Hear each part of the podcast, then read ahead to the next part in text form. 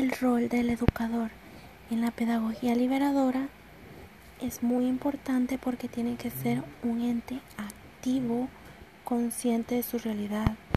Debe tener un pensamiento crítico de la realidad.